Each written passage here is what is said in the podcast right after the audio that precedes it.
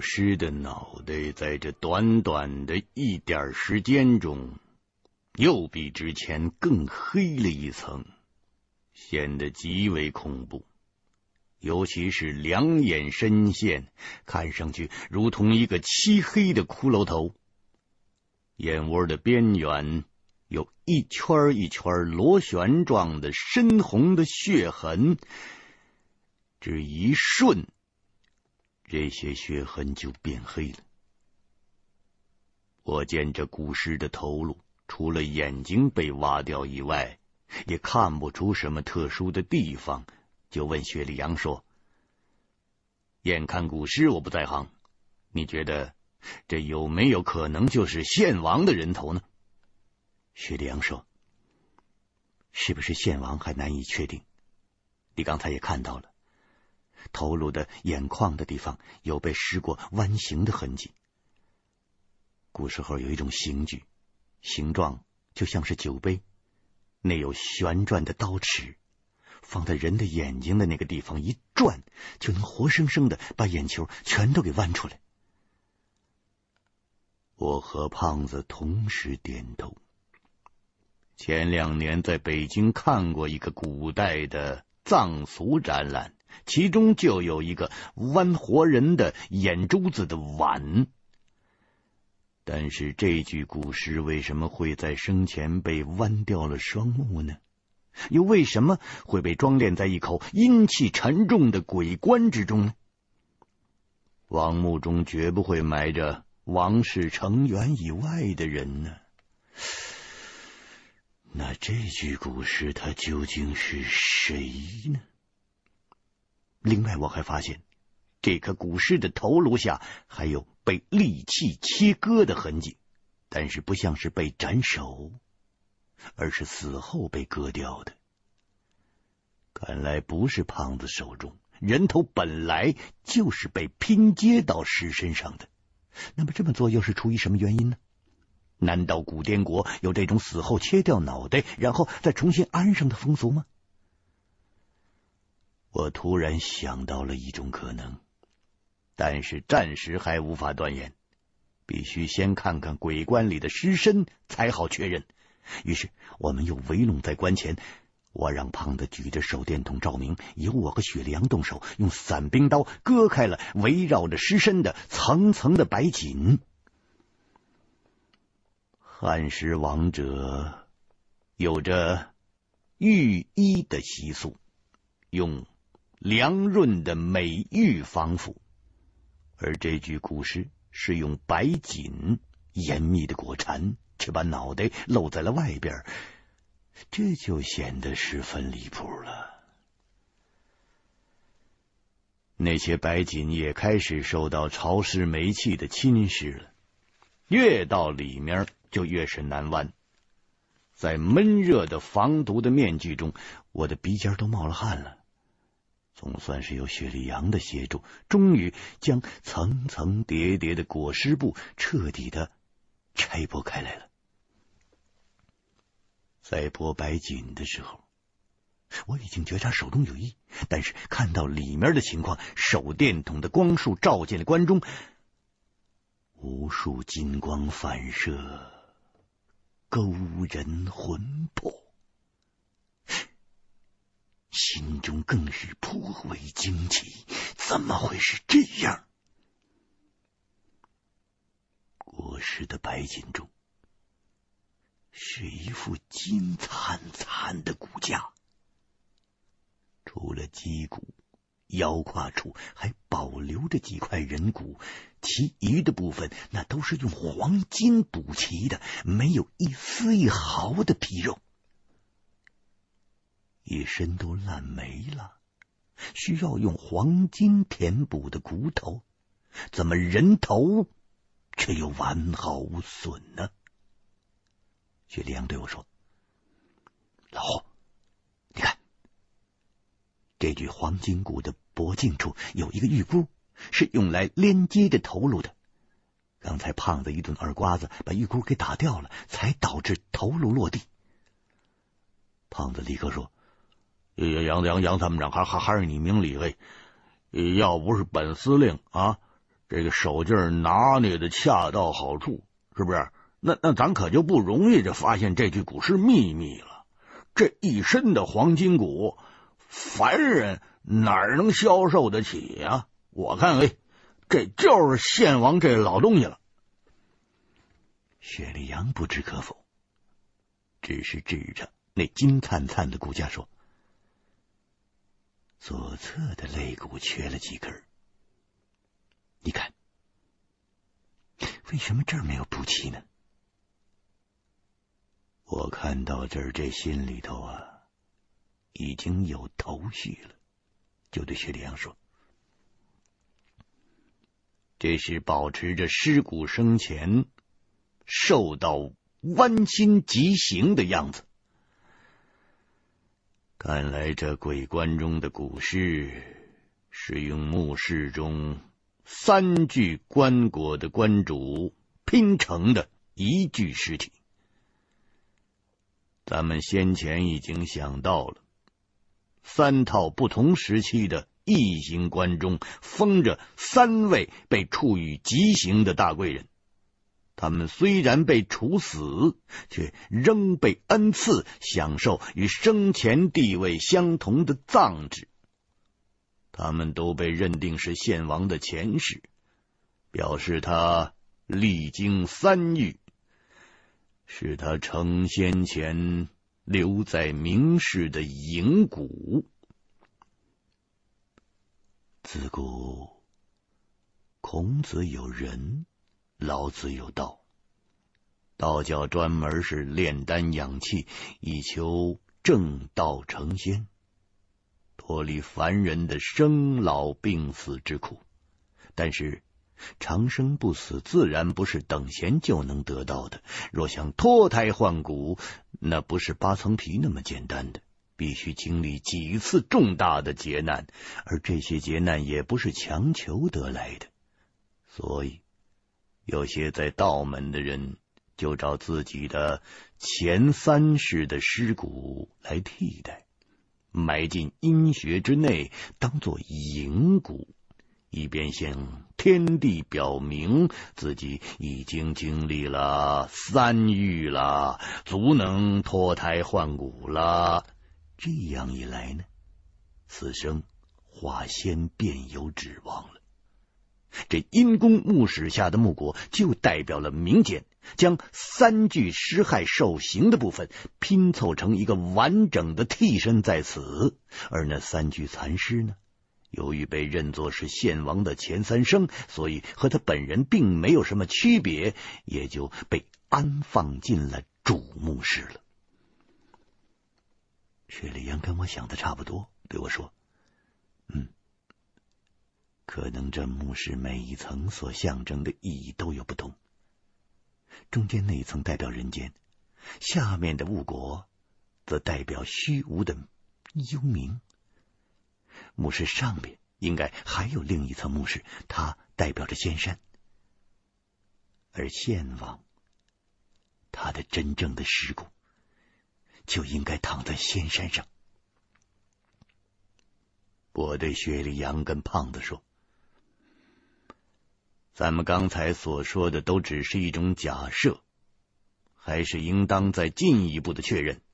像这样修仙求长生的王墓，没有几个人见过，似乎处处都有玄机。不如先找找关中还有没有其他有价值的东西。现在已经把头和身体都看完了，《诗经》。能保千年尸首不朽，所以尸骨的状态应与各自棺椁中的原貌一致。我想，头部保存的如此完好，它必定来自那口极品八寸板的印子棺。中间这段骨头都快烂没了，才不得不用黄金补上。这多半是那石棺中的残骨，而石棺外的丹漆，则是后来才封上的。胖子说：“哦，这喷凑的这个替身尸骨啊，仅剩下腿，咱们还没看。哎，可能又是什么什么值钱的行货？哎，我想那倒不太可能。腿部是来自那巨大的青铜果，前面的两玉分别是蜿蜒、操心，那么第三玉一定就是可怕的夺魂了。所以那青铜果里的主才会如此的恶猛。我便剥去裹在尸骨腿上的白锦，便问胖子和雪里阳说：“你们知道什么是夺魂吗？”雪里阳说：“似乎在商汤时期，有一种巫形，可以抽去活人的魂魄。”仅剩下的躯体变成了一具既不生又不死的行尸走肉，但具体是怎么做的，在历史上没有任何记载，至今仍然是个谜。那种神秘的无形，是不是就是夺魂呢？我一边拆剥着尸首上的白锦，一边对雪莉杨。简述了一遍发生在不久前的事。夺魂的无形，那一直到战国的时期才绝迹。有一次在潘家园古玩市场，突然冒出来几件东西。河南安阳一个老农拿了一百多枚奇形怪状的骨器，要寻下家。那些东西有点像古针，不过更粗更长，中间是空心的，都装在一个全是古字的古瓦罐里。那老农说他是从地里头挖出来的，由于上边有甲骨文，当然他不认识了。但是他家那一带的地区出土过很多这样有价值的文物。他只是觉得这些古针能够拿到北京来卖大钱。当时我们有不少人都看见了，但是假货太多了，谁都吃不准。毕竟这个东西年头太古老，谁都没见过，甚至都不清楚那是什么。结果呢，正好有俩日本人看上眼了，当时就要全都给包了。没想到这时候。警察来了，连人带东西全扣。原来是这老农的老家，有人见他挖出古物，觉得眼红，把这事儿给捅出去了，一直就追到了北京。后来听说他挖出来的一罐子古针，就是商代用来实行夺魂的这种巫形的刑具。现在这东西呢，就落在了河南当地的博物馆了。胖子在旁补充说：“我说，我我还特意打听了这个，这一套夺魂针，要是搁现在，就就一根儿嘿，那就能换一辆进口汽车。哎呦喂，啊，我说。”当初我们眼力不够，要不然，哎呀，要不然现在进去，哼，蹲土窑的，就是我们这伙人了。雪良说：“这么说来，夺魂是一种能放尽人血的酷刑了。”我已经将棺中的尸骨上裹的白锦全部拆掉了。这个时候，一双人腿赫然露出来了，干瘪的皮肤都是紫褐色的，上边全是点点斑斑的圆形的黑痕。这大量的黑斑。应该就是被夺魂针刺进血脉的位置。我对雪莉安跟胖子说：“放进血的同时还不算完呢，据说还要给受刑的人灌服大量的牛、羊、鸡之类混合在一起的畜生血，反正就是要把活人变成僵尸。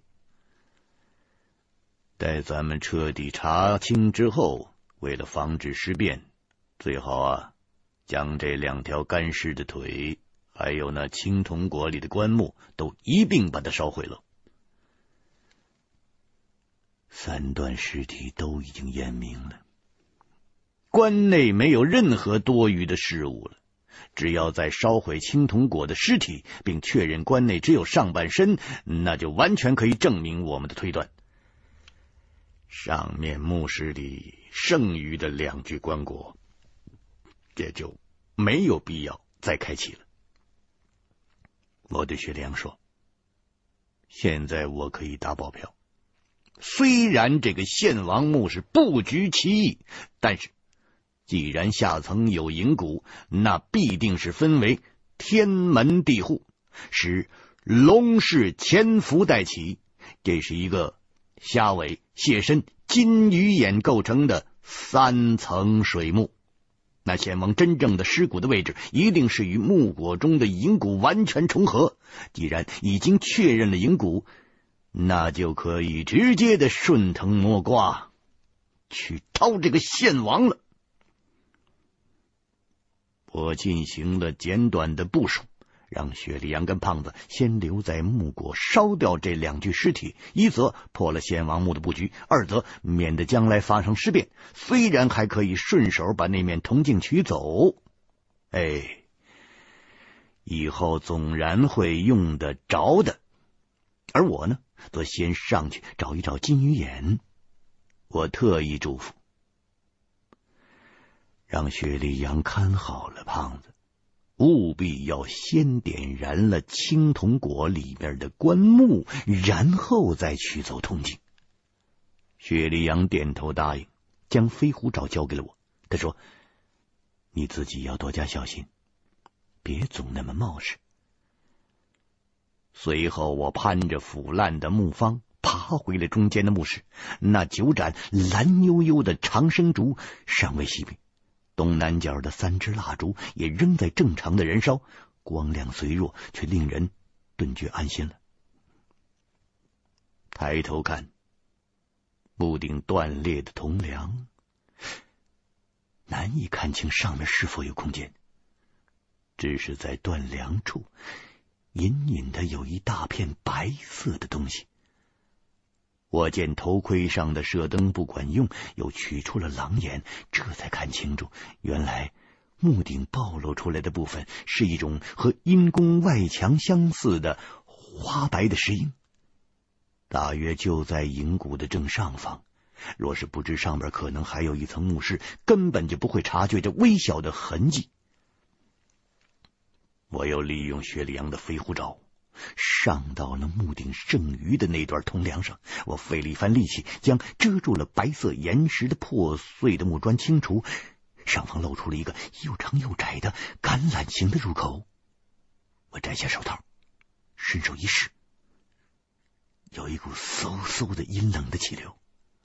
我再用狼眼手电筒往上照，上方墓穴的高度难以确认。粗略一看，似乎上面是个圆形的大空洞，与外边水潭的漏斗地形相似。不过这是人工修的，规模要小多了，直径只有十几米。有条盘旋的土坡蜿蜒而上，再往上就超出了狼眼的射程了。那是一片漆黑了。我心中暗骂。献王即使死了，也仍然要把自己放在阴宫的最高处。他对权力和仙道的执着的程度，已经到了变态的地步了。我心里依然记挂着胖子他们，但是已经确认了入口，便扶好了绳索和盐器，重新回到了中层墓室的地面。又见下边的木椁中火光闪动，知道胖子们已经得手了。不一会儿。胖子和雪里阳就从底下爬上来了，那面铜镜算是到手了。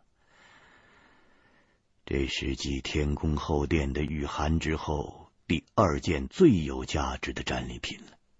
胖子见面就问：“哎，我说，青铜国里面的干尸的确没有腿黑，是用石腿代替的。嘿嘿，哎，怎么着，胡子亮，你你在上边见见见着什么值钱的冥器了没有啊？”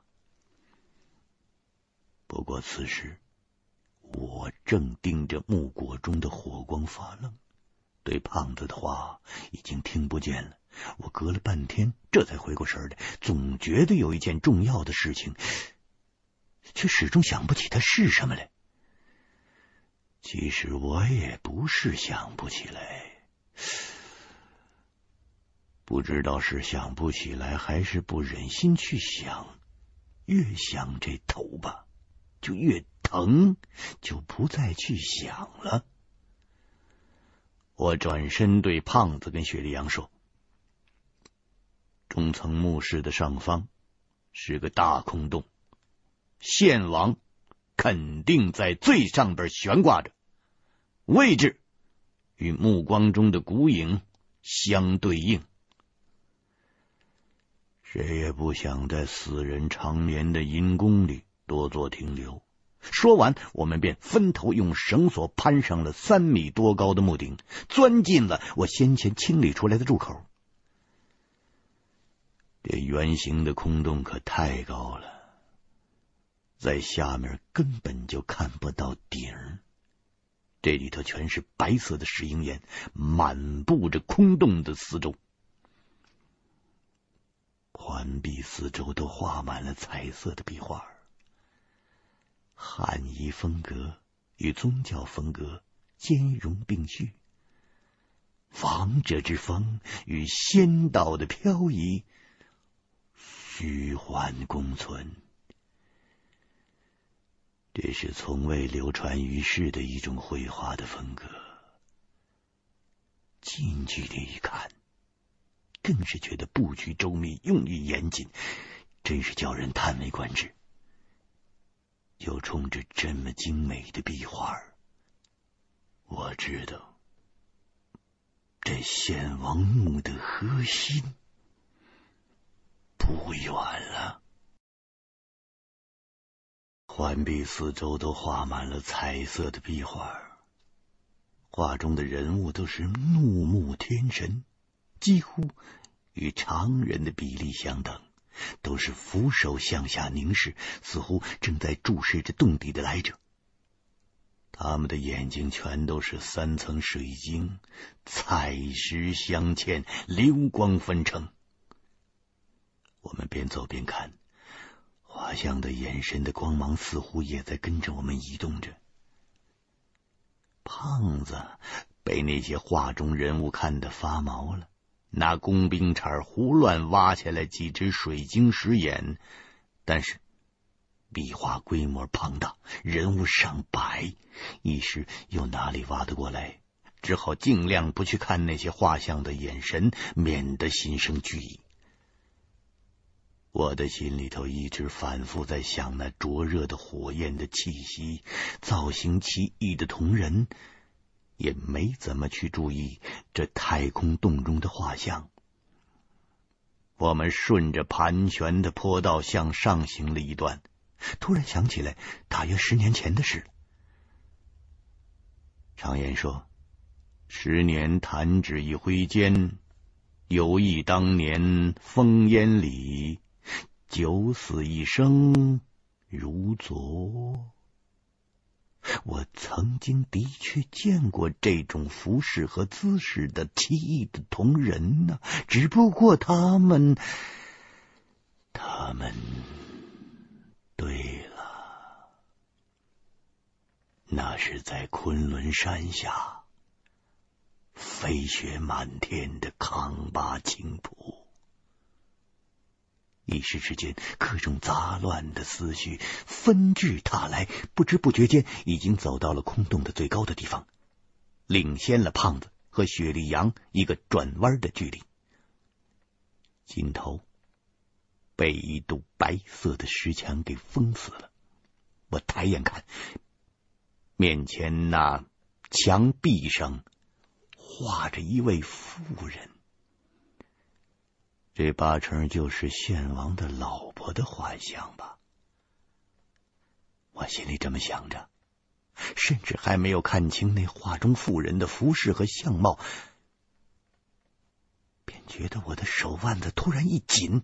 如同被铁箍牢牢的扣住了，我急忙向后缩手，但是被扣得非常紧，根本就挣脱不开。我顿时觉得痛入骨髓，低头一看，只见一只白生生的人手从对面那妇人的绘像中伸了出来，捉住了我的手臂。这个人手五指细长。而且白的没有半点血色，那是一只女人的手，但是力量非常之大。难道这堵墙是献王老婆的埋骨之处？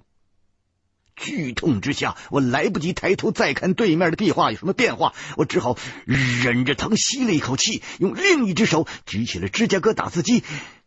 枪口还没有抬起来，这时候从壁画中冷不丁又伸出了另一只手，如同冰冷的铁钳子，死死的掐住了我的脖子。我只觉得呼吸困难，我手足俱废，我右手的冲锋枪说什么也举不起来了。我身后的胖子跟雪莉杨应该很快就到，但是。恐怕再有两秒钟，我我就得先归位了。我的脖子被紧紧的扼住，头被迫仰起来，只看到上面那白花花的石英岩，完全看不到对面是什么东西在夹我。这时候猛然。背后被人拍了一巴掌，我啊的一声叫出来，手腕子和脖子疼的都快断了。然而，那掐住我的手却像噩梦一样的消失了。身后拍我肩膀的人是胖子，他问我：“哎，洪亮。”洪亮，我说啊，我说你刚才那造型摆的不错呗，哎，这个抬头挺胸的，你是干什么？你那儿？这个时候，雪莉杨也跟上来了，见此情形，便问发生了什么事。我，我，我，摸着脖子，茫然若失，我我根本就不知道该怎么形容，我只是大口的喘着粗气，我缓了半天。才把刚才那短短的几秒钟发生的事情对他们说了。胖子不失时机的讥笑我又在白天做梦了。我对胖子跟雪莉杨说：“要是做梦，这是什么？”我说着，平举着手臂，让他们看我胳膊上的乌青的手印。我继续说：“我早就觉得这个献王墓形式诡异。”这面墙里边，他必定有鬼。徐良说：“你不是带着一些开过光的护身符吗？”我拍了拍胸口那些玉佛的挂件，说：“这些东西没有用，要不是他们挺贵重的，我早就把他们给扔了。”留着回去打给那些洋装算了，以后再带呀。哼，我就是孙子。这一来，胖子也笑不出来了。仔细一看，这壁画上的妇人明显的凸出了一块。似乎画像下边就是砌着一具尸体，而且好像与白色的石英岩长为一体了。是他在活动吗？胖子对我说：“我说，哎哎，反正这面墙壁也挡住了通往墓室的去路了，是不是？咱们呢，干脆嘿，一不做二不休。咱不是还有炸药吗？哎，给他放个土飞机呗。哎，这墙里就算有什么东西，也都把它炸干净了。说着，就放下了身后的背囊，准备炸药了。一路上不停的消耗着物资，胖子的背囊本该空出了一多半了。他在墓里看见什么抄什么，所以这时候他的背囊仍然是鼓鼓的。最上边放的就是那面铜镜子。我心想，这个镜子既然能够镇尸，用来照照鬼，不知道能不能起作用。于是。一弯腰，顺手拿起了铜镜，想转身用铜镜去照那妇人的会相。刚一转身，就还没等这个镜子举起来呢，立刻就觉得上这个脖子一紧，又被死死的掐住了。这次的力量比先前更狠，也就是一眨眼的功夫，就半点声音都发不出来了。这个时候，胖子跟雪莉杨在我的身后翻找炸药，对我被无声无息的给掐住，竟然是丝毫也没有感觉。但是这次我看清楚了，掐我脖子的手正是这面墙上的妇人。脖子一被掐牢了，这手脚都使不上劲儿了，所以。这上吊的人一踹倒了凳子，双手就抬不起来了。这个时候，我想发个轻微的求救的信号，就做不到。就在我被掐得失去意识的时候，突然觉得面前这堵墙塌了。从墙上窜出了一个东西，它巨大的力量把我给扑倒了。顺着空洞中的旋转的坡道，我就倒撞了下去。我脖子上稍微一松，这口气终于倒上来了。在往后滚倒的同时，将那掐住我不放的东西向后把它蹬开了。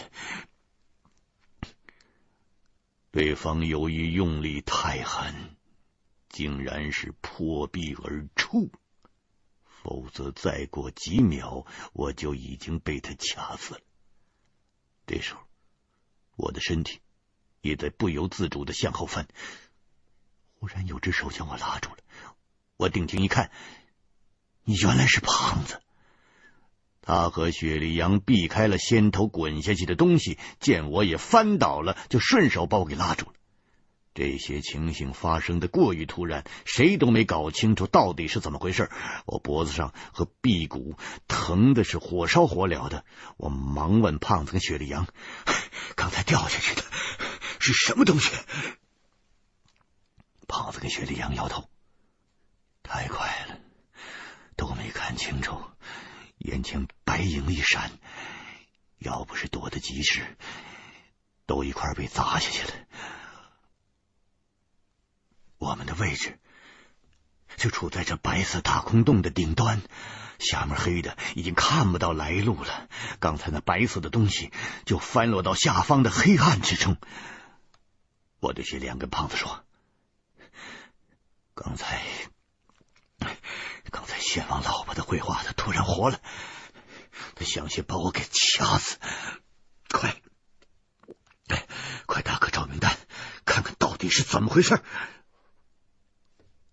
胖子见我神色慌张，知道并非在开玩笑，他立刻从背囊中取出了家伙，将信号枪装填。雪莉杨一指右下方，在那边五点钟方向。胖子将照明弹啪射出去了，空荡荡的洞中立刻亮了。只见白森森的光线中，在下方的窄坡上倒着一具女尸，那身形十分的肥胖，静静的，一动不动。被刺眼的白光一照，他突然像是被通了电，在原地腾坐起来了。胖子吓得在原地蹦起来多高，我心中也是一凛。我把枪对准了目标，对胖子说：“这个婆娘诈尸了。”话还没有说完，看得清楚。原来那妇人的尸骨并非是坐起来，而是因为身体在逐渐的膨胀变形，像是个正在被充气的气球。薛里阳见此情形，对我说：“人死之后，尸气憋在体内，会腐烂膨胀。这尸体至少死了有两千年了，就算保存的再完好。”也并现在才开始被湿气所胀啊！我对薛里阳说：“哎呀，怎么现在你还有还有有空关心这些事儿啊？不过，他好像不是湿气膨胀，而是体内有什么东西。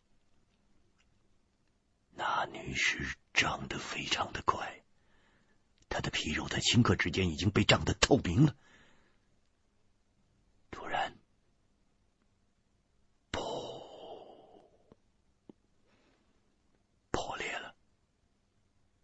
无数的飞蛾从里面喷散，飞出来了。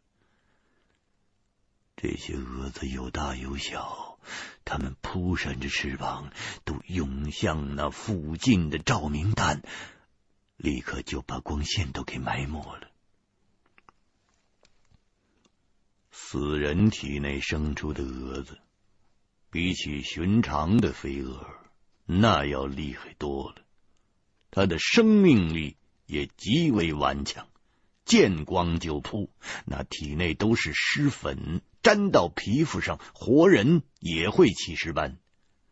从那女尸体内涌出的尸蛾数以千计，她生前一定是被人做了手脚，她体内才会生出如此之多的尸蛾。凭我们的装备，根本就没法消灭他们。这个时候。洞中的光源仅剩我们三个人身上的射灯了。这大群的尸蛾裹挟着尸粉的烟雾，呜，朝我们这就飞过来了。虽然我们有防毒面具，但是我们的胳膊腿都露在外边啊！碰上一点尸粉，那就会中毒，只好扭头就往上边奔逃。原本拦住去路的白色的石墙，赫然露出个人形的缺口。这个缺口似乎是天然形成的，为了封闭上，所以才用那妇人的尸体填上去的。那里可能就是最后一层墓室了。我抄起了落在门口的铜镜，招呼胖子两个人向里边退去。由于尸蛾飞得非常的快，片刻之间就已经扑到了背后了。胖子只好用最后的冰碗喷射器喷出了一道火墙去阻击他们。不料这些尸蛾极为悍恶，被火焰烧着了，仍然向前冲，直到翅膀烧尽了，才掉在地上。他们还在不停的扑腾着。这许多扑火的飞蛾来势汹汹，而且是四散分布，难以大量的杀伤。特别是近距离看，那些蛾子的身体似乎还有几分酷似人形，更是令人毛发森森。胖子手下也不免也有些发软。等丙烷消耗光了之后，打算头也不回的窜入尽头处的墓室，不料慌乱中脚下踩了个空，从高处的坡道中就掉下去了。哎，还是他反应快呀，这才用胳膊架住了土坡的边缘，没有直接摔到了空洞的下方。这种小小的情况，本奈何不得他，不过胖子脚踩不实，便觉得心虚，他立刻大叫：“胡司令，看在党国的份上，拉兄弟一把。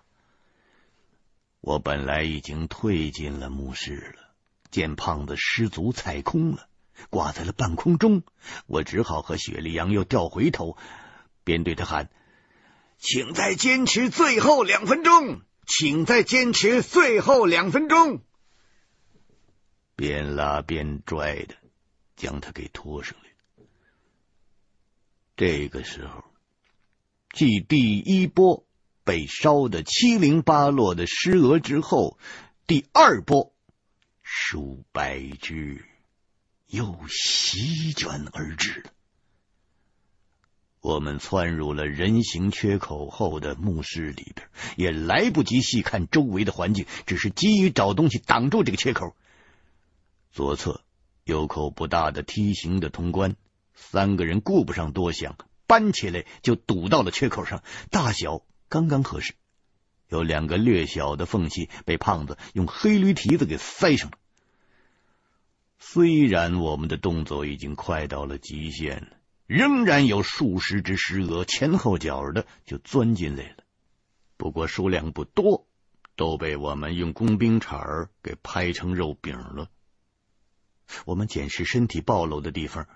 并没有沾到尸粉，这才安心。打量四周，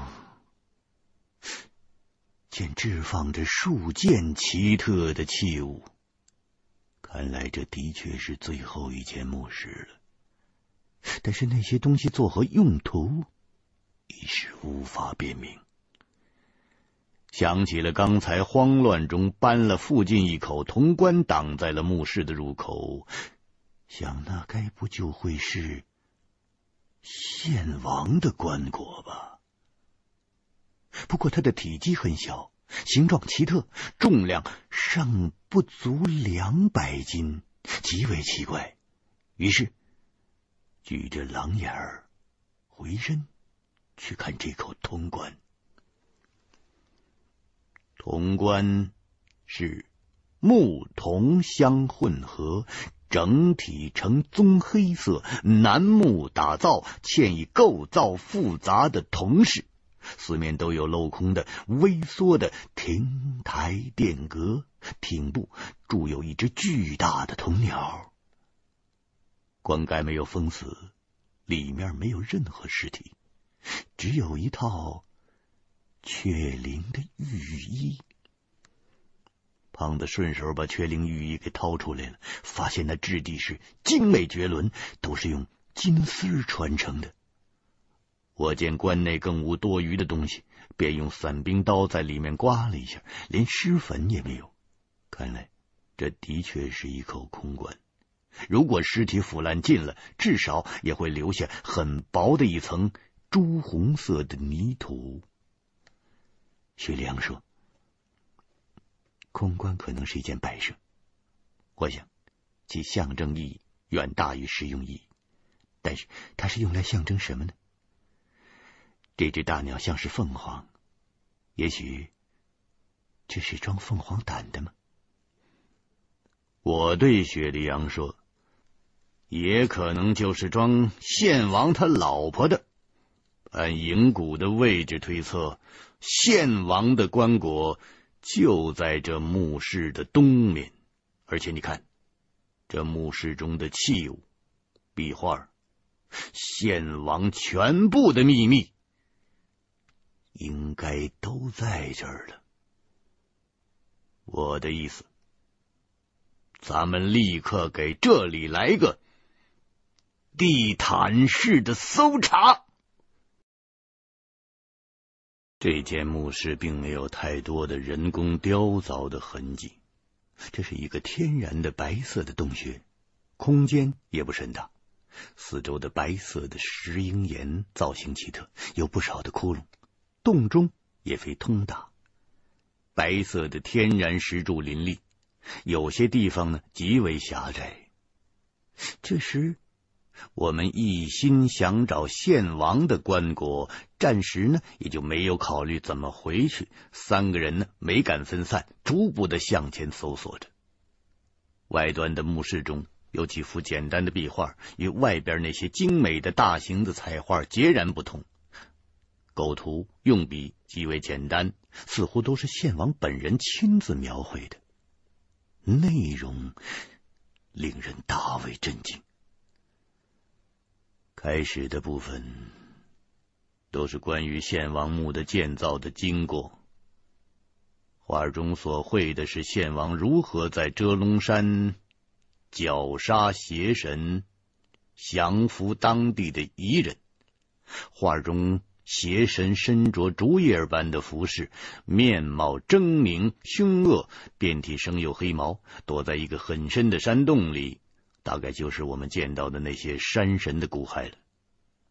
被献王形容成妖邪的山神有几件神器，其一是个玉胎，如同我们推测的那样，玉胎象征了一个古代的生殖崇拜。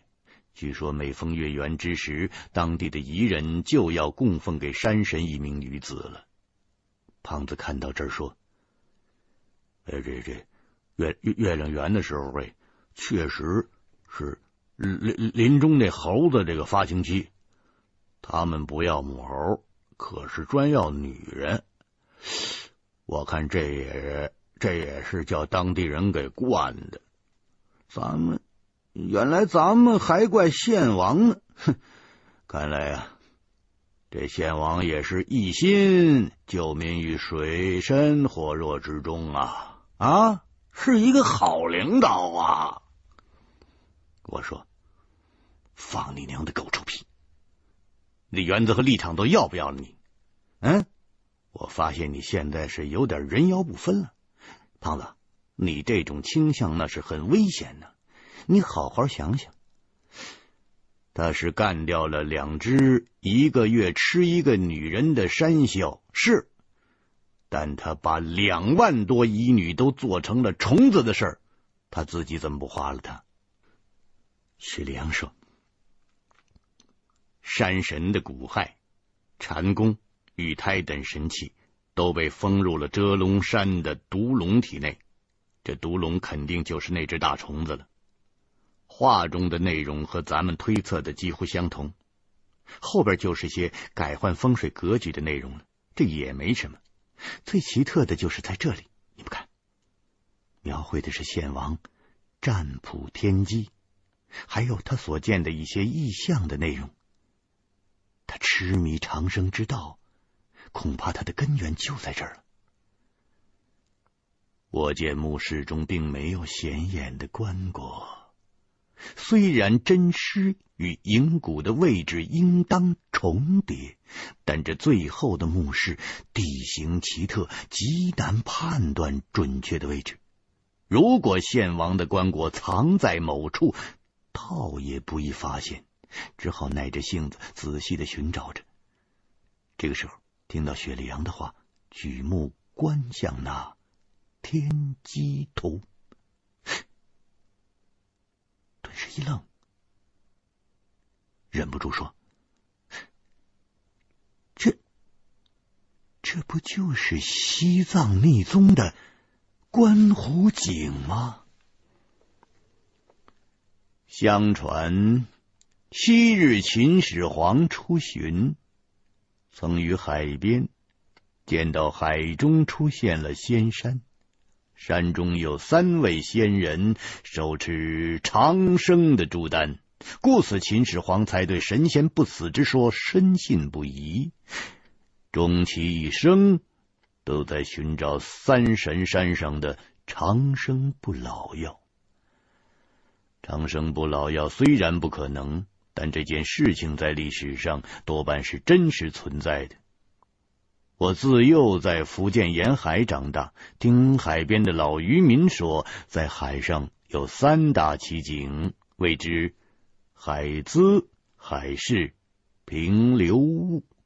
其中海市又名蜃气，最为奇特和奥妙了。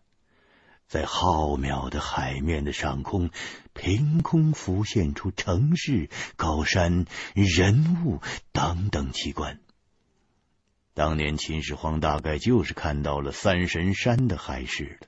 否则以他的见识，又怎么会轻信几个术士的话呢？湖景大概也是一种类似于海市的奇观了。在西藏，每当活佛圆寂，都会派人到神山圣湖边去观湖景，从中得到启示，寻找活佛的转世灵童。我们此刻所见的献王占卜天机图，那几乎就是一幅密宗观湖景的场面。只不过地点变作了崇古尽头的深潭，潭上霓虹笼罩，浮现出无穷的异象。不过献王看到了，并非仙山，而是一座城堡，建在一座高山绝顶之上。山下白云环绕，在正中的宫殿里供奉着一只巨大的眼球形的图腾，四周侍奉着一些服饰奇异的人物。这大概就是献王眼中的仙境了。他希望自己死后能到这座真正的天宫里。薛良自言自语地说：“这城市不是清绝过。”又是什么地方呢？我对薛良说：“可能是西藏某地。我虽然没有见过这座神宫，但是我曾经在康巴青浦见过穿这种奇特服装的古尸。自从在凌云宫看到那些铜人铜兽，我就觉得好像在那儿见过。当时觉得。”觉得像又不像，所以呢就没往这方面多想。因为古尸和铜人毕竟是有好大的区别的。现在看这幅壁画，绝对那就是在藏地。不过此事说来话长，咱们呢先找木尘珠，详细的经过等回去之后，我再讲给你们听。也许正是因为献王。在类似观湖景的意象中，见到了这个巨眼的图腾，所以才会相信那形如眼球的凤凰胆，那就是成仙不死之道的必须的禁一品。不过到了这一步，我的心里也已经没底了，还不知道能否在献王墓中寻找到木尘珠，还是不能。我的心中已经隐隐约约感到有些不妙。怎么着？啊？看了这个图，那那那难道还要再去一趟西藏？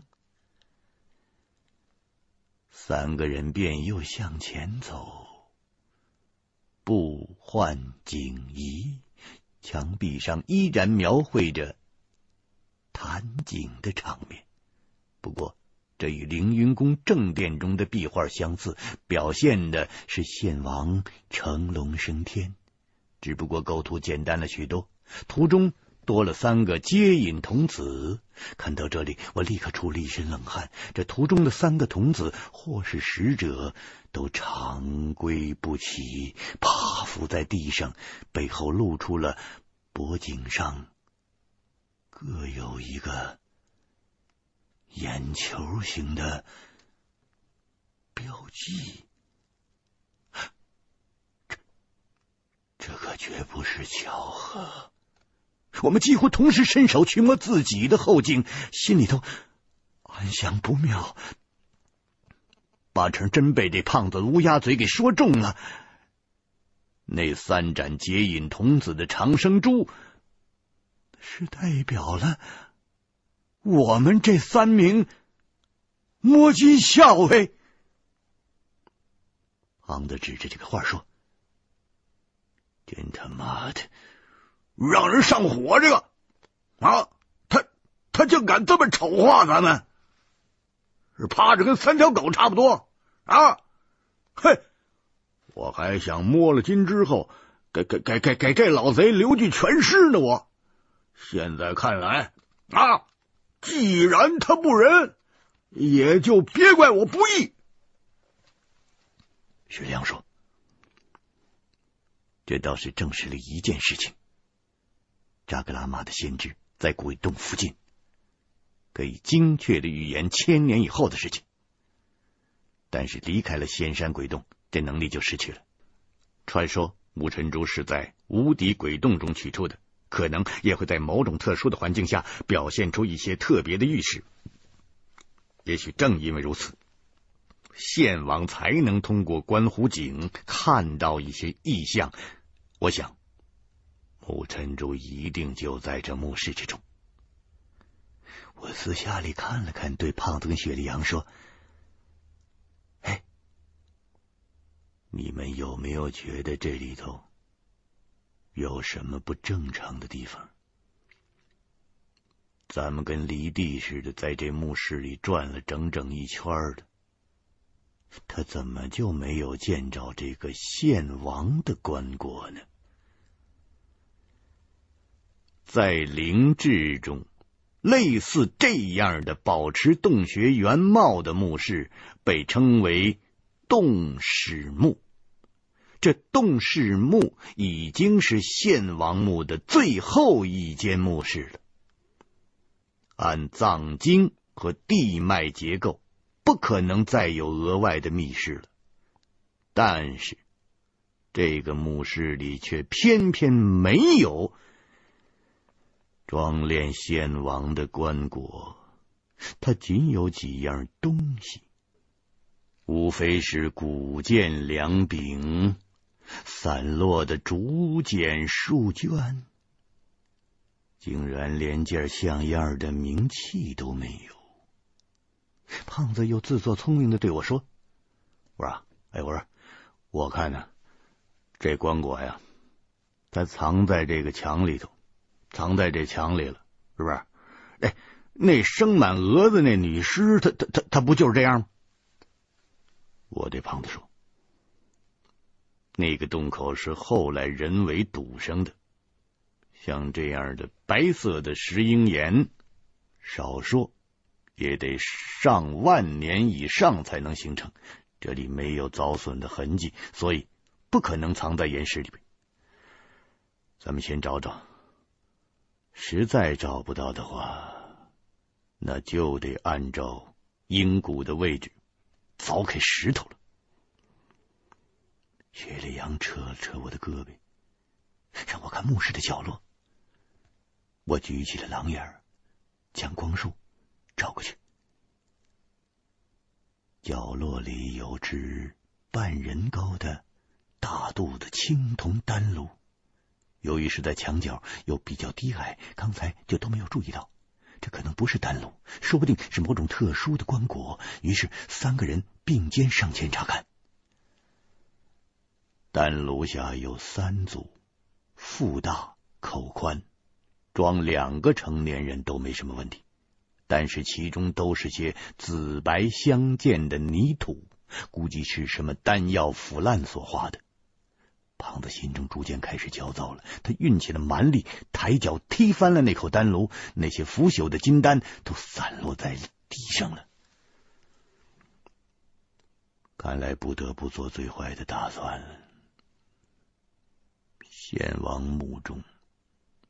没有献王的尸骸，哼，只有一具银骨，更没有木尘珠。唉，回首来路，刀光剑影，都是白白忙碌了一场。除了一口无主的凤冠和这个丹炉。就只有那些南夷和夜郎的器物，那都是献王的战利品，就再也找不到多余的东西了。这角落的白色的石英上也有些彩色的木绘，我们正没理会处，只好看看这些彩绘中有没有线索了。不过这个风格却是明显的不同。雪莉杨判断说，这应该是大祭司所绘，其中的内容是祭司们将殉葬的王妃体内种入尸蛾防腐。并将尸体封住洞室墓的人形缺口。这样做是因为主墓室内不能有王室以外的殉葬者，而且似乎是为了保持洞内的天然的状态，里面只有一具空置的封棺。王妃就在门中，等候献王尸解成仙。我越看越奇了。这些内容似乎深有隐意。